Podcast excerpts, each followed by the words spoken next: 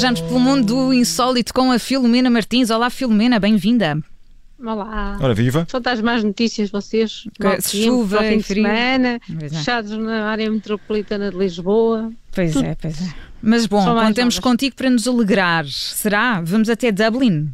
Vamos para Dublin, não, melhor iríamos, não é? Não podemos ir. Pois. Olha, mas pronto, vamos fazer, ficar por perguntas. Se eu vos perguntasse quem era o desportista mais bem pago, segundo a Forbes, respondiam Messi ou Ronaldo? Eh, Pois, se calhar Ronaldo. Eu diria Ronaldo. Queres dizer Messi e João, só não, para não, equilibrar? não. Nada Não. disso? Eu, eu- eu diria Ronaldo também. Não, Mas não, sei não. que não é. Que- Não, e querem mais hipóteses? Porque tu vais tipo dizer-nos- Neymar, Vais LeBron dizer-nos que não é. Tom- Brady, Federer. Não é nenhum deles.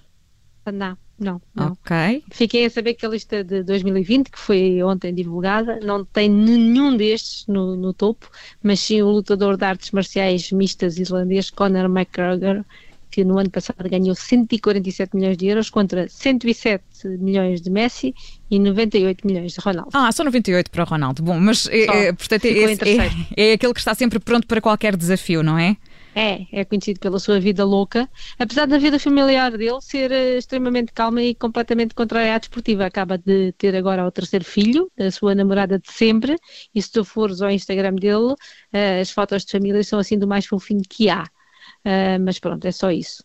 Porque eh, pronto, ele começou na modalidade por ser vítima de bullying na escola, ficas a saber. Ah, ganhava 150 euros e agora recebe 150 milhões por ano, é assim uma diferença de um zero, também não, Uhum. Também não é assim. Uns zeritos, uns zeritos. Ah, recebeu também muito dinheiro ao vender a sua marca de whisky, também teve uma, ah, Irlanda é Irlanda. Tem várias propriedades, tem um pub, onde já andou obviamente à porrada com clientes. Obviamente. Foi preso em Miami por roubar um telemóvel a um fã que não parava de lhe tirar fotografias. Também não faltam polémicas com adversários. Ele coleciona ainda carros e relógios de luxo. Tem um Rolls Royce, um Rolls Royce aliás, personalizado só para ele. Tem casas em Marbella e na Irlanda e uma espécie de palácio em Las Vegas, mas mora nos Emirados Árabes Unidos, onde se passeia no seu iate Lamborghini. Uh, excentricidades são só estas de quem já pagou num exclusivo restaurante de Nova York quase 900 euros por um entrecô banhado a ouro. Olha, se eu pudesse também provava, mas pronto, 900 euros é um e agora parece fora que é, é um bocadinho fora da, da tua da conta minha, bancária. sim, sim. E, e parece que quer comprar o Manchester United, também, também, também lhe faz falta. O mais giro disto tudo é que há um vídeo de 2016 eh, dele e do Ronaldo em Las Vegas, precisamente, ehm, quando era o Ronaldo quem liderava a lista da Forbes. E ele lhe diz: eh, Agora és o número 1 e eu o 35, mas talvez no ano que vem te apanhe. Não foi bem no ano que vem, demorou 5 anos, mas de facto ele apanhou. É? Pronto, lá aconteceu, eh, trocaram, trocaram quase de, de lugares aqui, mas, eh, mas enfim. Portanto, ficamos com essa fortuna a começar e vamos até Nashville. Nashville. Menos 5 horas, onde o veterano da Força Aérea, imagina, que vive em Nashville, acabou de transformar um avião da Segunda Guerra Mundial numa espécie de caravana completamente habitável e pronto a andar na estrada. Mas Ficas como a pôs saber. umas rodinhas eh, maiores no avião? é isso? Ah, não é bem assim. Então. Ah, o avião era conhecido como o Flamenco Fabu- Fabuloso e voou sobretudo na América do Sul durante a guerra. Raramente combateu, era sobretudo dava para transportar executivos. Ah, e deixou de voar na década de 80 depois de sofrer vários danos por um tornado. Também não, é, não, foi, não foi bom. E agora este veterano e o filho usaram a fuselagem e parte de um caminhão fora de serviço, juntaram um motor a diesel e vá lá. Tem um novo veículo de 30 metros quadrados pronto para viver e andar de um lado para o outro. Tem lá dentro ainda os interruptores e o sistema de comunicações original que funciona. Tem uma cozinha, uma sala, um quarto com duas camas e casa de banho. E podem usar aquilo legalmente porque têm certificado para viajar na estrada. Se vires a imagem, é assim uma bela caravana. Eu estava a ver uma aqui- caravana a avião. Estava a ver uma fotografia, tu disseste bela, eu acho isto tão feio, mas pronto.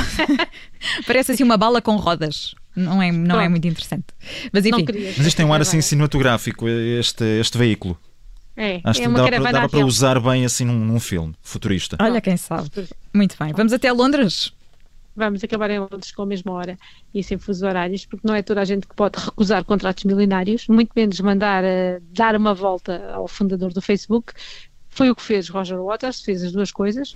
Eh, o músico britânico, ex-Pink Floyd, recebeu um pedido do Mark, do Mark Zuckerberg para compor uma versão do Wall para um filme promocional do Instagram e a resposta foi que fosse, ora como é que eu digo isto? Foi que fosse passear. Hum, mas é contra as redes sociais. e ele sempre foi muito crítico das grandes empresas que dirigem as redes sociais e quando lhe propuseram o um acordo económico para usar a sua canção com fins comerciais, ficou fulo. E o pior é que respondeu num ato, num ato público em que ele foi participar pela libertação do, do Julian Assange e contou à plateia que tinha recebido esta oferta milionária pelos direitos e que tinha respondido com uma asneira muito forte à ideia, porque acha que o Facebook e o Instagram são movimentos que querem controlar tudo Uh, e com o pouco poder que ele tem, uh, pôde pelo menos ele próprio dizer, e vou citar: não serei parte dessa porcaria ao Zuckerberg. Portanto, foi isso que ele disse. Uh, o Waters acha que a canção continua atual e que marca um momento, e marcou, uh, e que o Facebook e o Instagram não se vão apropriar dela para serem mais fortes. E pronto, os aplausos do público acabou a chamar ao Zuckerberg um dos maiores idiotas do mundo. E a verdade citei... é que o Roger Waters já nos tem habituado também a algumas uh, posições políticas mais, mais firmes.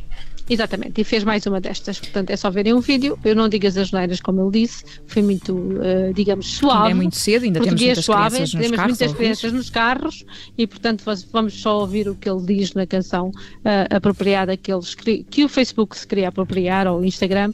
Portanto, Pink Floyd, Another Brick in the Wall para Muito bem, nós relembrarmos. Com os, com os Pink Floyd, esta edição do Jetlag de hoje, com a Filomena Martins. Amanhã voltamos a viajar pelo mundo do insólito. Até amanhã, Filomena. Então até amanhã, até, amanhã. até sexta-feira, à chuva. Terá de ser, não é?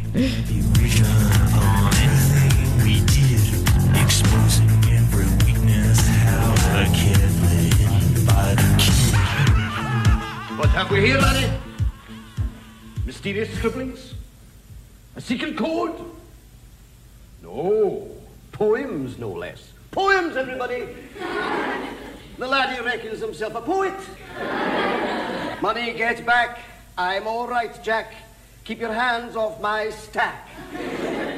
New car, caviar, four-star daydream. Think I'll buy me a football. Absolute rubbish, laddies. Get on with your work. Repeat after me. An acre is the area of a rectangle whose length is one furlong and whose width is one cubit.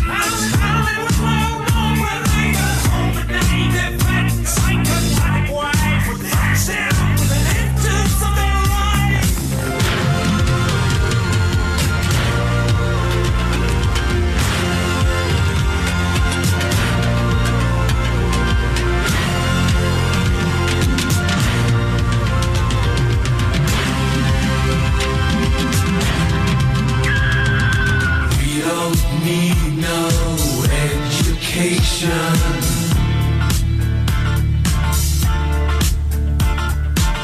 don't need no thought control.